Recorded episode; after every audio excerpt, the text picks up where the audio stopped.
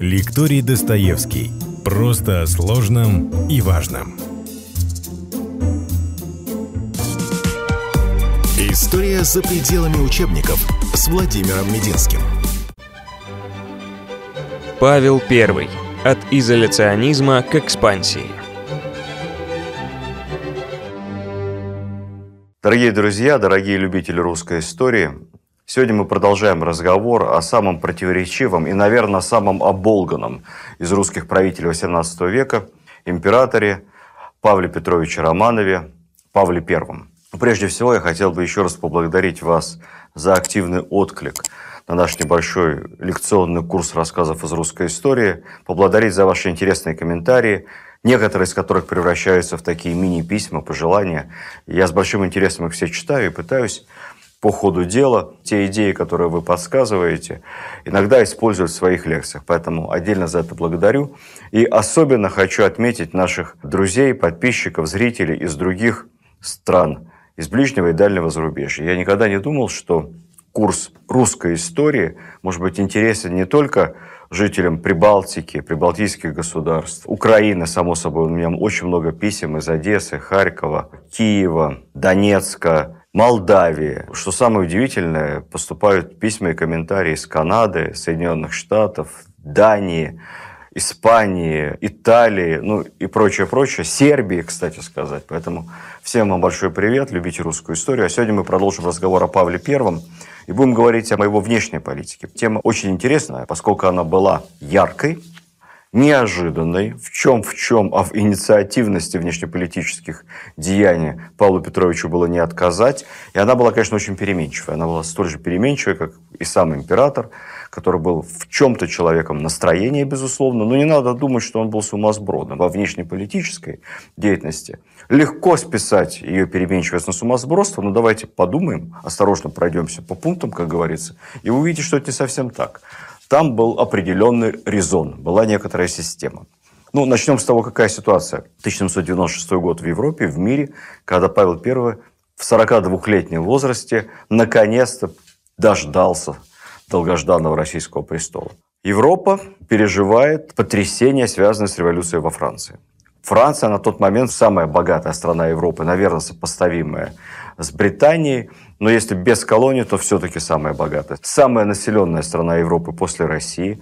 Население России, тогда переписи в нашем понимании, конечно, не было, но оценочное население около 36 миллионов человек. Франция на втором месте, уверенно, 30 миллионов человек. Это очень компактно проживающих по тем меркам. Франция – страна, которая пережила ужасные революционные годы, казнь короля и королевы, революционный террор, он к этому моменту, 96 год, уже совсем пошел на спад, но в этот момент активно идут так называемые революционные войны. Вопреки всеобщему заблуждению, вопреки, скажем так, советской трактовке истории, революционные войны – это не так, чтобы все вместе на Францию напали, и несчастная революционная Франция отчаянно защищалась от реакционеров, консерваторов, австрийцев, прусаков, британцев и иных, которые хотели задушить эту прекрасную революцию в зародыше. Я не буду говорить, насколько революция во Франции прекрасна. Я понимаю его объективную историческую неизбежность, но отношусь к этому явлению с крайним омерзением.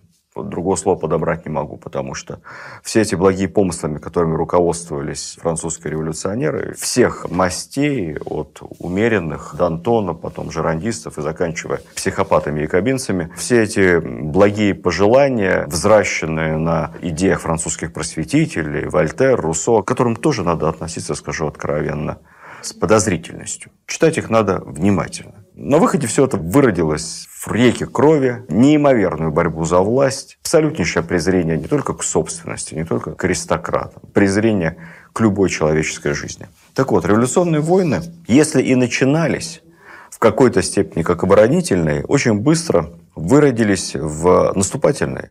Революционеры были убеждены в своем праве нести на штыках свои идеи, утверждать нравы и законы Франции у соседей. И Франция наступала во всех направлениях. И в Голландии, и на немецкие земли, и на Италию, и прочее, прочее. Армия Франции на тот момент Это удивительное явление во всемирной военной истории, потому что Франция впервые так вот масштабно и системно, попытки подобного рода были, их история знает, но никому, как в революционной Франции, не удалось сделать это отработанным механизмом. Если, напомню вам, русская армия, армия рекрутская, она довольно большая и армия профессиональная. К моменту смерти Екатерины Великой численность русской армии и солдатского сословия и офицерства примерно около 500 тысяч человек. Это очень накладное, дорогое удовольствие. Армия неповоротливая, большая. Содержание ее обходилось Российской империей совместно с военным флотом примерно в половину всех доходов государства. Франция могла поставить под штыки благодаря системе всеобщей мобилизации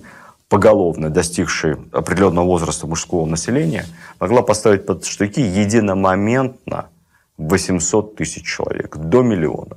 Ну, то есть представьте себе армию, которую вдвое практически превосходила армию российскую. Тем более, что Павел Петрович, мы об этом говорили, с первых дней своего царствования начал решительно сокращать численность вооруженных сил, полагая, что земли у России предостаточно, большего нам не нужно, Воевать России тоже не надо, это дорого, разорительно и бессмысленно. Уже по ходу правления Павла Петровича численность российской армии сократилась примерно до 300 тысяч человек. Мы говорили в предыдущих лекциях, что Павел Петрович вводил всякого рода экзотические запреты на круглые шляпы, на цвета женского платья, напоминающие цвета революционного французского флага, на французские пьесы, либо частично зарубежную, вольнодумную европейскую литературу. надо сказать, что и в самой революционной Франции запреты были не менее оригинальными. Запрещалось произносить вслух вообще любые титулы. То есть их не просто изъяли из дела производства из жизни, за обращение вслух, там, граф, маркиз, можно было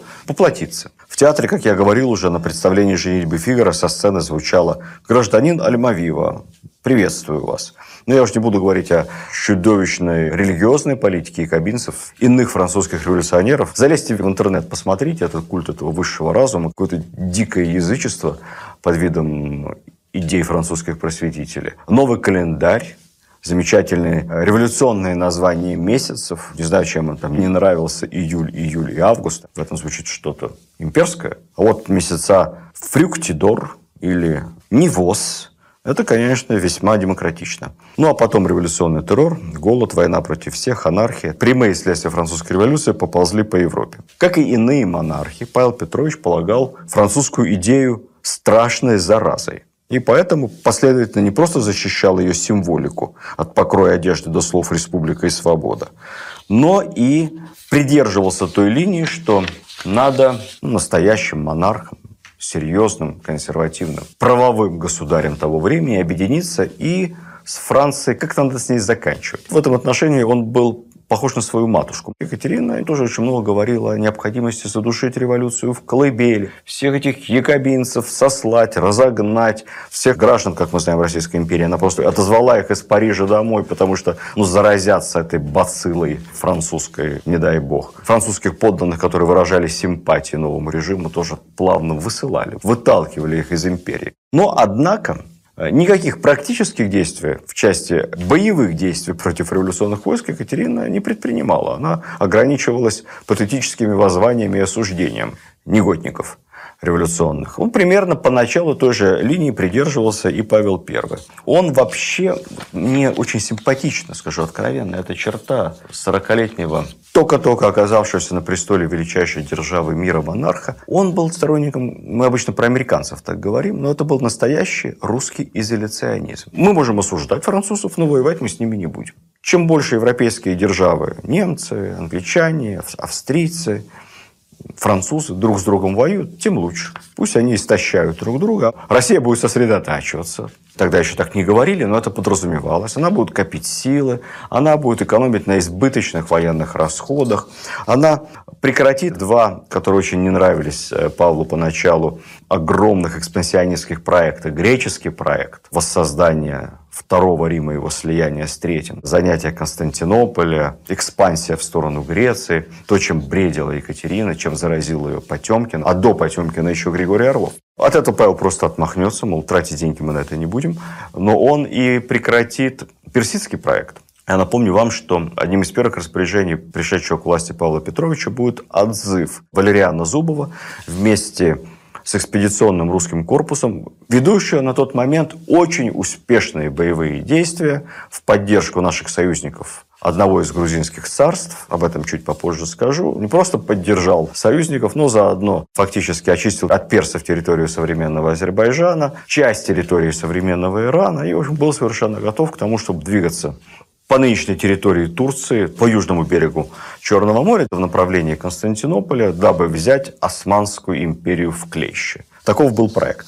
Павел прекращает. Он считает его экономически нецелесообразным, ненужным, и тоже Валериана Зубова отзывает. Хотя я, честно говоря, думаю, что в этом звучало не только геополитические размышления Павла. Он был в этом плане очень последовательный. Я напомню, что представляя в год своего совершеннолетия так называемую записка о государстве вообще. Вот примерно так это звучало. Это было изложение Павлом своей концепции видения внутренней и внешней политики Российской империи, которую он, наивно полагая, что матушка оценит, представил Екатерине. Матушка совсем не оценила, она увидела в этом амбиции Павла властвовать, ну а также содержание этого рескрипта ей тоже не понравилось. Прошло уже много лет, уже больше 20 лет. Но Павел по-прежнему придерживался, как и в своей первоначальной записке, идеи, что России не надо расширяться, что надо наладить жизнь на той гигантской территории, которой она владеет уже. Чувствуется в этом что-то от реформы Анатолия Сердюкова. Предлагал всю российскую армию разделить на четыре военных округа. Там южный, северный, восточный, по-моему, и западный. И как потом у нас лет 10-15 назад создавались подобного рода военные округа на территории Российской Федерации, разделить на эти основные направления, размер этих военных округов или армии привести в соответствующий вид – пропорционально внешним угрозам, эти округа, либо эти армии, расквартированные в удалении от Петербурга и от Москвы, собственно, от центра России, должны были защищать империю в случае внешней агрессии, в случае нападения. А так, содержать большую армию, тем более в центре, Павел полагал избыточным. С этим справятся и у нас и полицейские порядок наведут. Однако весь изоляционизм Павла и все его стремление не вмешиваться в эту европейскую свару всеобщей, неудачной, к слову сказать, войны с Наполеоном прекратился в один день, когда Бонапарт очень неосмотрительно занял Мальту. Павел и Мальта у нас всегда идут рука об руку, но мы не очень понимаем, что такое Мальта. И почему Павел из-за нее столько переживал, воевал и так много уделял этому внимания. Нам кажется, что в этом какая-то блажь. В юности, мол, был Павлуша романтиком и на почве романтических наклонностей почему-то заболел этой древней мальтийской истории. Что это была за история? Ну, во-первых, Мальта в современном его виде никакого отношения не имеет к той Мальте, которая была в конце XVIII века, за которую переживал Павел Петрович. Современная Мальта, крошечная, ничего не значащее в мировой политике, гордое самостоятельное государство, образованное в 1964 году, которое мы знаем по замечательной истории древние крепости, столицы, Лавалетта – курорт. Также на Мальту традиционно ездят наши школьники, у кого есть деньги. Родители посылают в недорогие языковые летние школы подучить английский язык. Кстати, не только наши, со всего мира, со всей Европы заодно позагорать и поплавать. Лучше учить английский язык в школе. Это эффективнее гораздо дома. Вот это вот маленькое европейское государство, только в 1964 году переставшее быть британской колонией, лишь географически является наследником того интереснейшего гособразования, которое было Мальтой при Павле. Мальта и ряд соседних островков управлялись так называемым Мальтийским орденом. Орден назывался по-разному, много раз менял свое название, но, что важно, это самый первый рыцарский орден в мире. Вспомним крестовые походы, вспомним благородных и честных рыцарей, были и такие – крестоносцы, которые взяли под свое покровительство госпиталь в Палестине, которые ухаживали за своими ранеными собратьями, ну а также просто ранеными местными жителями, которые за свой счет этот госпиталь содержали, охраняли, вообще охраняли торговые пути. И вот эти рыцари образовали свой рыцарский орден и получили название рыцари-госпитальеры. Тысяча какой-то год основания ордена. Это самый первый рыцарский орден в мире, орден госпитальеров. Это самый прославленный орден в мире, ну, соперничающий по своей известности с орденом тамплиеров. Тамплиеры потом страшно разбогатели, их разгромили. Госпитальеры если бы Мальта в те павловские годы не потеряла свою независимость, Мальта являлась бы самым старым государством в Европе с непрерывным суверенитетом. Ну, к сожалению, не получилось. Суверенитет они как раз утратили в те годы при Павле. Рыцари-госпитальеры много странствовали. Это был рыцарский орден экстерриториальный. Они занимали разные земли и в Палестине. Потом им какое-то время принадлежал остров Родос. Потом с Родоса их турки-османы вытеснили. Они обосновались на Мальте. Были очень воинственные, очень храбрые люди. Их было не так много. Число рыцарей исчислялось сотнями, не тысячами даже. Есть известный эпизод, гордый эпизод в средневековой истории, когда огромная армия турок-османов решила все-таки выбить этих рыцарей с Мальты, так называемая Великая осада. И на протяжении долгого времени несколько сот рыцарей несколько тысяч воинов, мобилизованных из местных жителей, выдерживали осаду гигантского многотысячного, там по разным оценкам, 50, 60, 70 тысяч турецкого воинства и флота, и выдержали, не сдались, турки отступили. Великим магистром ордена был Лавалетта, в его честь названа столица Мальты. К моменту прихода Павла власти орден совершенно обеднел он потерял огромное количество своих владений. У него были владения по Средиземноморью и в Карибском море, и где-то там еще. От нужды орден все это распродал. У него осталась только Мальта. На протяжении многих лет бедные, но гордые мальтийские рыцари, суверенное государство, минуточку, искали, кому бы приткнуться, чтобы не потерять свой суверенитет окончательно. Им нужна крыша была, защита нужна была, желательно с деньгами. Они обращались к разным дворам европейским, но всем было не до них. И никому было не интересно нести большие расходы и брать под свою защиту эту Мальта. Подумайте, ну зачем французам это Мальта, там, французскому королю? Или зачем британской короне Мальта? У них есть свои острова и побольше, и поважнее. А с этой Мальтой одна головная боль и большие траты. Не Павел к ним обратился, они сами пришли к Павлу и попросили защиты и протекции со стороны России. Павлу было, скажу честно, видимо, очень приятно. Он же рыцарь, да, он же рыцарь. Он даже кавалергардов своих переодевает в рыцарские доспехи настоящие. К несчастью, за счет этих кавалергардов. Не понял он психологии наших офицеров. Офицеры не богатые были у нас всегда, в большинстве своем. Павлу это очень приятно. Он принимает титул магистра и протектора Мальтийского ордена в Петербурге мальтийцам, выделяет им дворец, земельные участки, дает им существенную государственную помощь, субсидию. Павел все-таки понимал толк в конфессиональных различиях. Мальтийский орден традиционно орден католический. И по духовной линии он подчиняется Папе Римскому. Для нас, для православного государя это совершенно немыслимо. Но Павел смотрит на это сквозь пальцы и решает эту коллизию таким образом. Он основывает православную ветвь Мальтийского ордена. Теперь Мальтийский орден является как бы двухконфессиональным. И Павел, возглавляя орден целиком, в то же время является, позволяет ордену иметь и православную свою ветвь. Вот эта православная ветвь выделяется имущество, выделяются финансовые субсидии. Павел вводит в наградную систему Российской империи Большой Мальтийский крест, высший орден, награду Мальтийского ордена, и начинает с радостью Мальтийским крестом, который по своему статусу моментально становится чем-то ну, чуть ли не более важным, чем орден Андрея Первозванного, что-то такое новенькое, интересное. Начинает направо и налево раздавать эту награду своим верным соратникам и, и не очень верным, как выяснится впоследствии. Шьет мантию рыцаря Мальтийского ордена. Играется в это по полной программе. Все это было бы каким-то ребячеством и баловством, если бы мы с вами не посмотрели внимательно на карту Средиземного моря. Мальта, это говоря словами наших американских друзей, непотопляемый авианосец. В самом важном секторе Средиземного моря контроль над Мальтой позволяет, по сути, контролировать всю торговлю по Средиземному морю. То есть держите там мощную военно-морскую базу с флотом, и мимо вас муха не проскочит без вашего ведома. Именно этим в свое время занимались мальтийские рыцари – когда они получали существенные дивиденды, ну, в момент расцвета, контролируя, ну, это называлось защитой торговых караванов. За защиту им платили.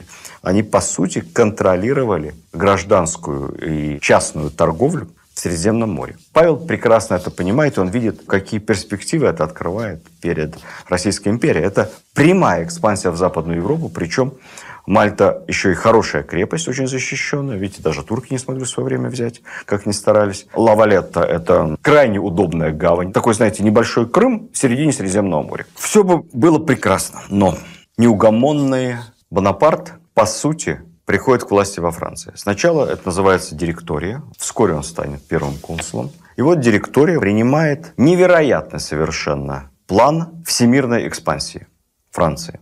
К этому моменту Франция успешно победила практически во всех своих революционных войнах. И принимается план, аналогов которому в западноевропейской истории просто нет. Я могу привести в качестве примера только, пожалуй, Александра Македонского и Римскую империю. Александра Македонского это получилось, но сильно ненадолго. У римлян немного лучше с этим вышло. Это план завоевания Северной Африки, и Египта, всего Ближнего Востока. Тогда вся эта большая территория называлась Сирией. И это не современная Сирия, это то, что сегодня Сирия, Иордания, часть Турции, часть Ирака, естественно, Ливан, Палестина и Израиль. Тогда это все Сирия именовалась. И дальше в перспективе движение на восток в сторону Индии, в сторону Британской Индии. Ничего подобного со времен крестоносцев Македонского и Римской империи ни одному из европейских правителей в голову не пришло. И Наполеон начинает эту экспансию. И поначалу получается ну, просто невероятно легко. Хитрым образом обманув британских флотоводцев, провел через Средиземное море свой флот.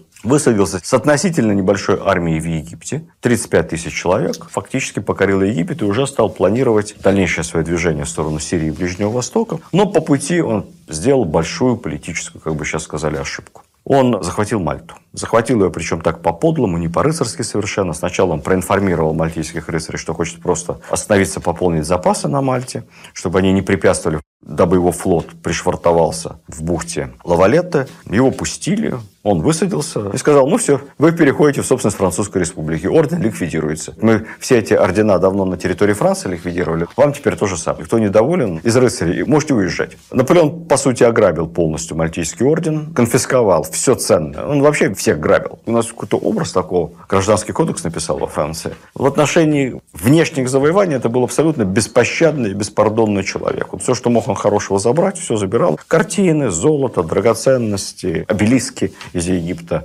И все тащилось домой во Францию. Ограбив орден, он двинулся дальше в сторону Египта.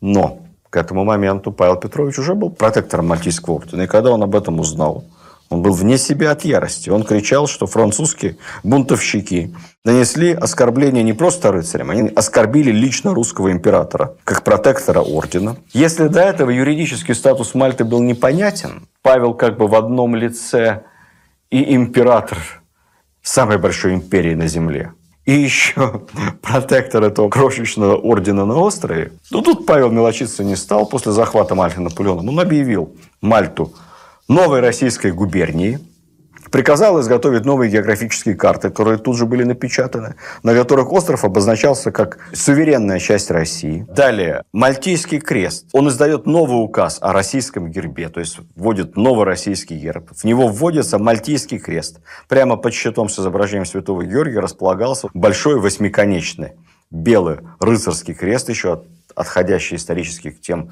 крестам, которые на своих одеждах наносили крестоносцы, рыцари-госпитальеры. Ну, в общем, начинается без всякой, я бы сказал, исторической подготовки и проработки, прямо с чистого белого листа операция под названием «Мальта наша». В те славные времена и не такое получалось. Поэтому, естественно, Россия вступает в антифранцузскую коалицию уже реальной воинской силы. По сути, формируется новая, так называемая вторая антифранцузская коалиция. Их будет потом несколько, в них любой даже профессиональный историк легко запутается. Не обращайте внимания, на этот момент объединяется необъединимое. Союзниками России в борьбе с Наполеоном, гнусным захватчиком наследия рыцарей-госпитальеров, становится не только некоторые наши традиционные союзники, такие как, например, Австрия, и некоторые неожиданные союзники, как, например, Швеция и Неаполитанское королевство. Но союзниками России военными становится Великобритания, что нечасто, и Османская империя, что вообще никогда. Это просто первый раз в истории. Мы воюем вместе с османами, вместе с турками. У нас объединенный флот, например, которым командует Ушаков. Воюем с французскими бусурманами. Вот как раз наш объединенный флот России и Турции под командой Ушакова, конечно, тон задают наши флотоводцы и наши моряки. Первым делом отбивают у Франции Ионические острова. Опять же, посмотрите на карты, где это. Это еще одна очень важная непотопляемая морская эскадра.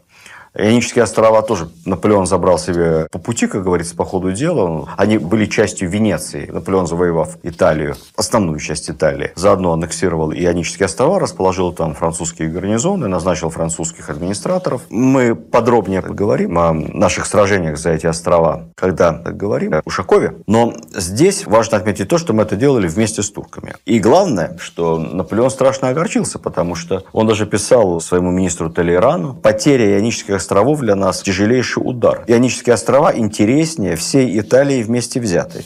Я вообще думаю, что выбирая между Италией и Ионическими островами, если бы имел такую возможность, я бы лучше попросил оставить за мной Ионические острова. Наполеона было все нормально со стратегией, и он понимал, насколько в данном случае стратегически ему важен контроль над вот этими островными государствами, в том числе и над Мальтой. Кстати, Ушаков поплывет в сторону Мальты, у него будут четкие инструкции Павла вернуть Мальту, но, к сожалению, ничего не получится, он застрянет в Италии, эскадра Ушакова перейдет в подчинение Горацио Нельсону, как старшему в этом военно-морском объединенном флоте. Нельсон будет всячески вставлять палки в колес и блокировать военную экспедицию Ушакова на Мальту. Ушакова будут исключительно в этой связи плохие отношения с Нельсоном, потому что у него есть четкие, понятные цели, есть российские интересы, но Британии было традиционно наплевать на российские интересы. И превращать Мальту в военно-морскую базу России британцы не собирались.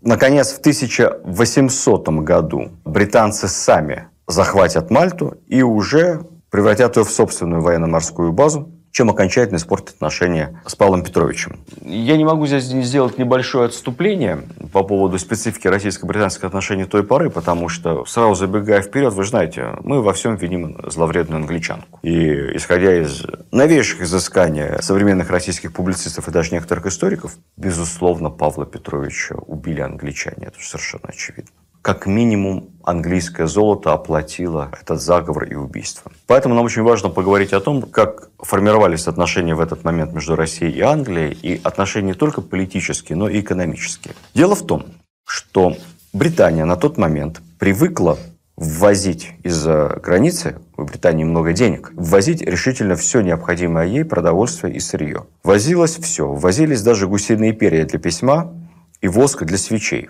Поэтому есть известный исторический анекдот, что Декларация о независимости США была написана русским пером, гусиным. Так оно с вероятностью 99% и было. А также была написана, поскольку она писалась ночью, была написана при свете русских свечей, что тоже не исключено. Воск из России был важной статьей импорта в Британии. Но это полушутка. Могущество Британии опиралось, конечно, на самый мощный на тот момент в мире военно-морской флот. Англия постоянно поддерживала фиксированное количество боевых кораблей. Но если будем говорить о крупных линейных кораблях и фрегатах на уровне до 200, а иногда даже и более единиц, для того, чтобы замещать выбывшие корабли и наращивать наращивать мощь флота. Каждый год в Британии строилось от 5 до 10 новых больших военных кораблей. Ну, для сравнения, в России это редко когда, ну, исключая невероятную экспансию Потемкина на Средиземном море, вот если мы возьмем остальные моря, то Россия это не каждый год строила по кораблю. Вот Британия могла легко построить в год до 10 новых военных кораблей разного класса. Что необходимо для флота того времени? Для флота необходим лес, в первую очередь дубы, потому что для большого 74-пушечного линкора все корабли с количеством пушек свыше 50 относились к классу самых крупных военных кораблей, линейных. Для такого крупного линкора необходимо от 1000 до 2000 тысяч стволов деревьев самого высокого качества. Две тысячи стволов лучших дубов.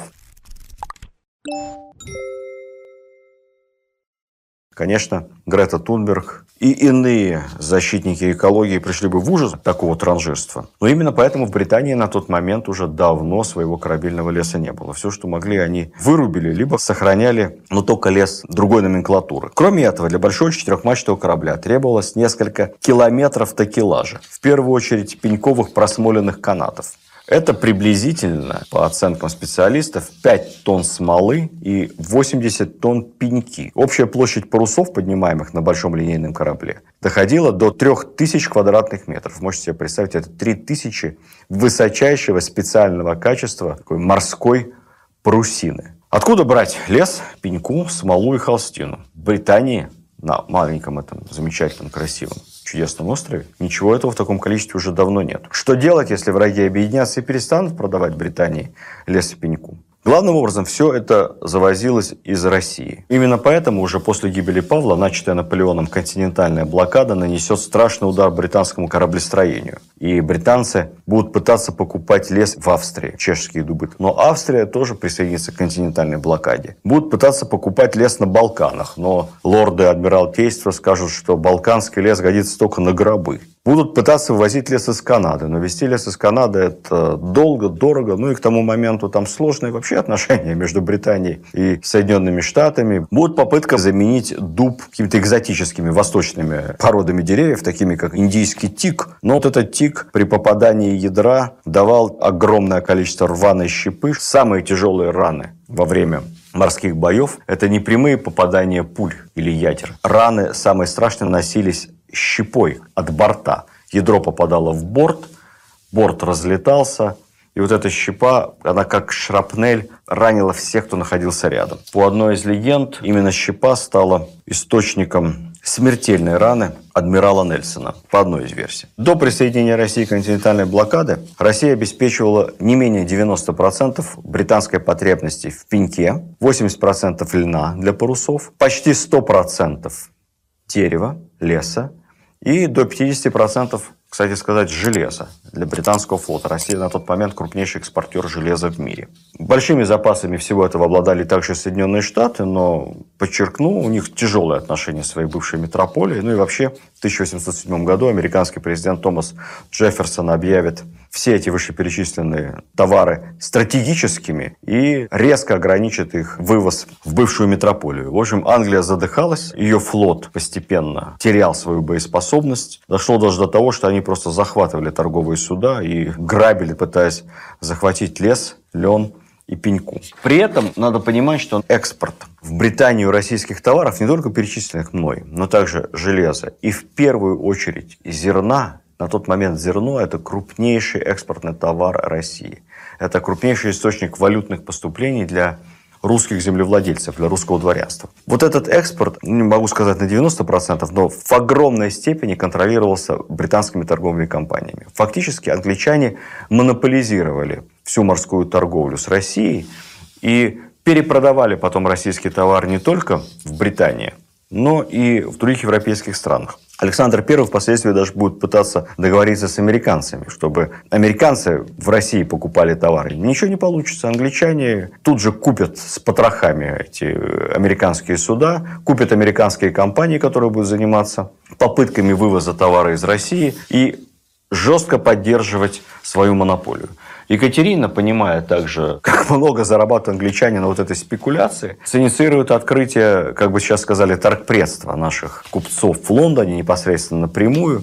Ничего не получится. Англичане организуют картель и обанкротят, задушат наше торговое представительство. Они понимали толк в том, что называется внешнеторговая монополия. Именно поэтому континентальная блокада станет потом так невыгодна для России. Как только мы перестанем продавать свои товары в Британию, выяснится, что ни у одной другой европейской страны нет такого торгового флота, нет таких мощностей и потребностей для закупки российского товара, всего, что я перечислил. А внутреннего рынка у нас просто нет. Госзаказ не может обеспечить наших продавцов необходимой денежной наличностью. Кому продавать? Некому продавать зерно, некому продавать лес, смолу, пеньку, лен, холст, свечи, перья. Увы, континентальная блокада была не менее невыгодна России, чем Британия. Почему я так подробно на этом остановился? Потому что после захвата Нельсоном Мальты резко портятся отношения России со своим бывшим союзником с Британией. К этому моменту Павел начинает осознавать, что у него какие-то не те союзники. На континенте с Наполеоном воевали войска Российской империи, войска Павла I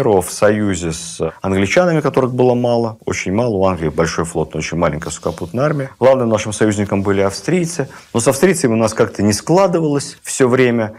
Суворов постоянно жаловался на австрийских союзников. Несмотря на фантастический героизм наших солдат, военный талант наших военачальников, вся блестящая кампания Александра Суворова в Северной Италии пошла на смарку, потому что с австрийцами договориться хорошо не получалось. Действовали мы в разнобой. Англичане повели себя вообще подло с точки зрения Павла Петровича. Мальту захватили, отбили у французов, нам не отдали. Поддержка финансовая нашего экспедиционного корпуса – в Голландии, в Швейцарии и в Италии с точки зрения Павла была совершенно ничтожной. Ну и вообще вели они себя непорядочно. Плюс к этому обострение отношений с Англией наложилось еще на дипломатический скандал с высылкой из Петербурга британского посла Уитворта, который был очень влиятельный в Петербурге человек, много лет представлял в России британские интересы. Любовница его, как известно, была сестра братьев Зубовых, Ольга. Это потом сыграет важную роль в нашей истории. Он написал очень неосмотрительное письмо, депешу дипломатическую в Лондон, где в крайних хамских выражениях охарактеризовал характер и деятельность императора Павла Петровича. Там написано было, что Павел Петрович импульсивен, никакой стратегии у него нет, эмоционален, постоянно совершает глупости, никого не слушает. И вообще создается впечатление, что он немного куку, -ку, не в себе. Письмо это было зашифровано и отправлено в Лондон, но дипломатическое ведомство возглавлял близкий к Павлу человек Федор Ростопчин. Федор Ростопчин внимательнейшим образом перелюстрировал всю дипломатическую корреспонденцию. Ему удалось это письмо расшифровать. У нас были хорошие дешифровщики. И поскольку Ростопчин был искренним и горячим сторонником разрыва союзных отношений с Англией, потому что считал англичан негодяями. И лучше, по мнению Ростовчина, было бы договориться с Францией о союзе. Это был бы более естественный союз для России. Такой подарок он упустить не мог. Ростовчин положил это письмо перед Павлом, подчеркнул красным все, что говорилось о Павле лично. Павел пришел в беженство, посол был объявлен персоной Нонграта, выслан из России. А тут еще англичане захватывают Мальту и отказываются даже обсуждать ее передачу обратно России, а Павел первый суверен. Это российская губерния, в конце концов. Что вы себе позволяете? Вы захватили часть российской территории. Плюс к этому предполагалось еще, что все-таки за огромный вклад нашей армии в освобождение Италии нам будет предоставлена часть территории Папской области, часть центральной Италии, как такая оккупационная российская зона. Но и тут англичане нас, заговорившись с австрийцами, кинули. И при разделе этой части территории ничего русским не достается. Павел с англичанами отношения рвет. Ну, что мог сделать Павел англичанам плохого? Ну, во-первых, экономически. Был запрещен экспорт российских товаров в Великобританию. Внимание, вспоминаем все, что рассказал об английском флоте. Павел прекрасно понимал, что через несколько лет английский флот начнет гнить без нашего сырья. Второе, задерживаются все английские торговые суда, находящиеся в наших портах, арестовывается товар, команды спускаются на берег и начинается разбирательство, что вы там у нас вывозите. Сейчас разберемся. Как бы сейчас сказали, происходит эскалация напряженности в российско-британских отношениях. Параллельно с этим неожиданно теплеют отношения России с бывшим врагом с Францией. Наполеон, как бы почувствовав рыцарственную часть характера Павла, делает красивейший широкий жест. Все пленные русские солдаты, их не так много, там несколько тысяч человек, попавшие в плен в ходе антинаполеоновских войн, дается распоряжение содержать их прекрасно, офицерам разрешить носить шпаги. Тем, у кого обмундирование поизносилось, пошить за счет французской казны новое обмундирование, как офицерам, так и солдатам. Хорошо их кормить. Ну а потом на каком-то этапе Наполеон просто их всех отпускает домой без всяких условий. Настоящий рыцарь, понимает Павел, с таким можно иметь дело. Он так и писал. Бонапарт большой военный талант, и он делает большие дела. И с ним можно иметь дело. Почему еще так подобрел Павел в отношении Франции? Потому что если раньше была какая-то революционная анархия, какая-то республика, плебс всем этим управляет, то Бонапарт наводит порядок. Он первый консул, ну, фактически тот же самый император, по-древнеримски называясь. Террор прекращается, устанавливается некая стабильность, разрабатываются законы. Значит, с Бонапартом можно говорить как с равным человеком, который принимает решения и несет за них ответственность. Так во внешней политике происходит крутой поворот в сторону Франции. Россия постепенно в течение 1800 года рвет отношения с Англией, сколачивает новую коалицию. Россия, Франция, теперь Швеция, Дания, ну, хотят включить еще Пруссию. Пруссия сильно колеблется. Против Англии и Павел I предпринимает фантастический демарш. Отправка экспедиционного корпуса в Индию. Буквально два слова по этому поводу. Над этим принято смеяться. Если вы почитаете историю государства российского товарища Акунина Чхатишвили, то иначе как очередным припадком павловского безумия он это не называет. Также к этому относились многие-многие наши российские историки. Есть противоположная точка зрения, что, мол, Павел все делал правильно. Что из себя на тот момент представляет британская Индия? Сразу поясню. Никакой британской Индии не существует. Индия формально не британская колония. На севере Индии правят потомки династии великих моголов, дальние-дальние потомки Тамерлана – на юге Индии, в центральной части Индии, какой-то безумный конгломерат независимых княжеств, лишь отчасти контролируемых британскими чиновниками. Британия представлена в Индии, собственно, частно-государственной компанией. Скорее частной, чем государственной, Ост-Индийской компанией, у которой своя частная армия, около 20 тысяч солдат под ружьем, у которой своя частная военная компания, как сейчас говорят, вот один в один. Эта компания тесно переплетена личным и неличным образом с британским правительством, но тем не менее это не колония. Это частная компания, которая каким-то образом по системе договоров и торговых преференций имеет в Индии особое влияние. Павел, посылая в Индию казачий корпус, 22,5 тысячи всадников, дает прямую, понятную, короткую, но очень абстрактную инструкцию. Двигаться в направлении Индии через Хиву и Бухару. Дальше точных карт нет.